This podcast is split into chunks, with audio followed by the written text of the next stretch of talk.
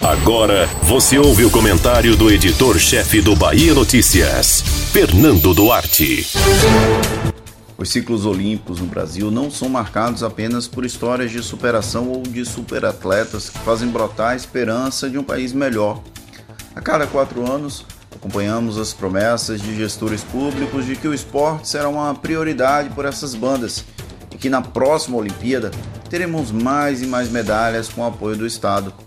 São as velhas promessas vazias que, quando se concretizam, não são acompanhadas de investimentos públicos reais para que haja inserção do esporte no dia a dia da população, especialmente nos setores em maior condição de vulnerabilidade social e econômica. Os exemplos de Isaquias Queiroz, Ana Marcela e Herbert Conceição, para ficar apenas com os ouros, são pontos fora da curva. Eles se tornaram atletas de alta performance sem apoio estatal e só então passaram a ser beneficiados por algum tipo de incentivo por parte dos governos. Eles têm talento e aptidão, e todos chegaram ao topo do pódio por circunstâncias que envolvem dedicação, empenho, apoio de alguns gatos pingados e um quê de sorte. Porque para cada herói olímpico que vemos nascer a cada quatro anos, assistimos com naturalidade o genocídio de uma juventude vítima da incompetência histórica do poder público.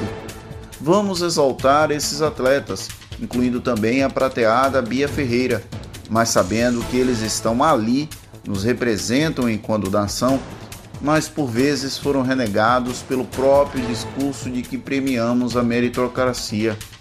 Não, enterramos sonhos e jovens promessas pela falta de uma política pública eficiente que permita encontrar novos medalhistas desde muito jovens até se tornarem a referência que os citados se tornaram.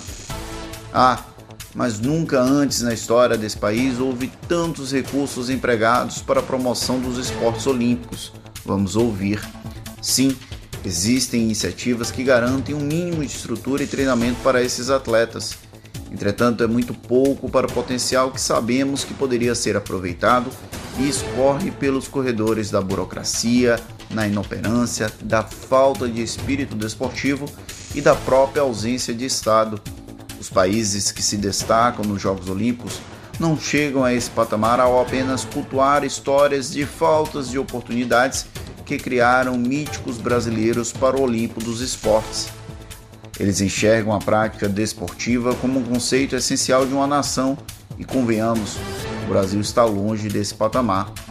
Na Bahia, para ficar no exemplo bem restritivo, temos o Centro Pan-Americano de Judô, um elefante branco que ainda não mostrou para que veio. Um centro de canoagem que só nasceu depois que Isaquias se tornou Isaquias, uma promessa de centro de boxe que sequer saiu do papel, mas já nasceria com dois ouros com Robson Conceição e Herbert Conceição e a prata de Bia Ferreira, Pena que esses dois últimos não tiveram a chance de treinar no complexo desportivo prometido no ciclo da Rio 2016 e talvez não consigam até Paris 2024, já que Robson, por exemplo, preferiu lutar profissionalmente ao invés de conviver com a falta de infraestrutura para um boxeador olímpico. O Brasil encerrou o Tóquio 2020 fazendo história. A Bahia então nem se fala trouxe três ouros e uma prata em esportes individuais, mesmo que essa celebração deva ser feita especialmente aos atletas, que superaram todas as dificuldades para dar um alento a esse povo tão sofrido. Até quando vamos ficar comemorando as conquistas dos outros sem efetivamente apoiá-los? Haja ciclos olímpicos. Obrigado, Zaquias, Ana Marcela, Robson e Bia. Vocês nos representam. E também todos aqueles que lá estiveram levando nossas cores. Ken Marley e Jack Goldman, vibramos juntos.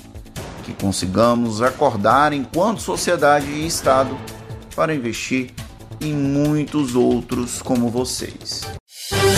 Você ouviu o comentário do editor-chefe do Bahia Notícias, Fernando Duarte.